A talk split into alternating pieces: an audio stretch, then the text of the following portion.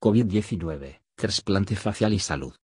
Cómo la pandemia de COVID-19 puede afectar el trasplante, incluido. ¿Trasplante facial? ¿Qué pasa con el tejido partido? ¿Qué pasa si la cara del donante falla? A nivel mundial, 40 pacientes han recibido un trasplante de cara, 16 en Estados Unidos y 9 de ellos en el mismo entorno de atención médica, según las publicaciones. Hasta ahora, ninguno le ha fallado a su donante. En julio de 2020, se produjo el primer caso en Estados Unidos en 2018, en Francia, un paciente se sometió a su segundo trasplante facial por rechazo inmunológico.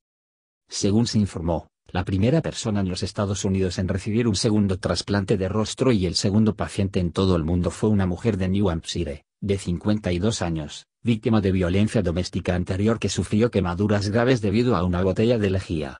Seis años después de su primer trasplante de cara que falló y estaba esperando en la lista, la sacaron de la pandemia de COVID-19. La piel y los movimientos de la boca estaban desapareciendo, así como las afecciones renales, además de un gran dolor debido al deterioro del flujo sanguíneo. Viviendo aislada desde baja inmunidad debido a trasplantes previos, tomando gran cantidad de analgésicos y una vez que no hay vacuna COVID disponible actualmente, pensando en injertos de piel, reflexionó sobre cómo un trasplante de cara podría brindar una mejor calidad de vida. En julio de 2020, el paciente mencionado fue conducido al quirófano para un segundo trasplante facial. Su nuevo rostro era diferente al anterior y como se dijo, se está acostumbrando al igual que su familia y amigos. ¿Nuevo id?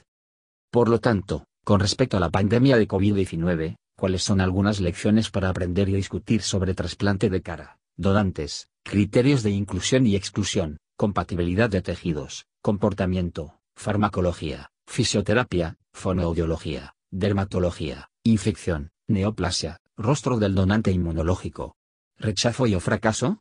¿Qué pasa con la infraestructura, la gestión, la tecnología, la formación y la organización del trabajo? Gracias.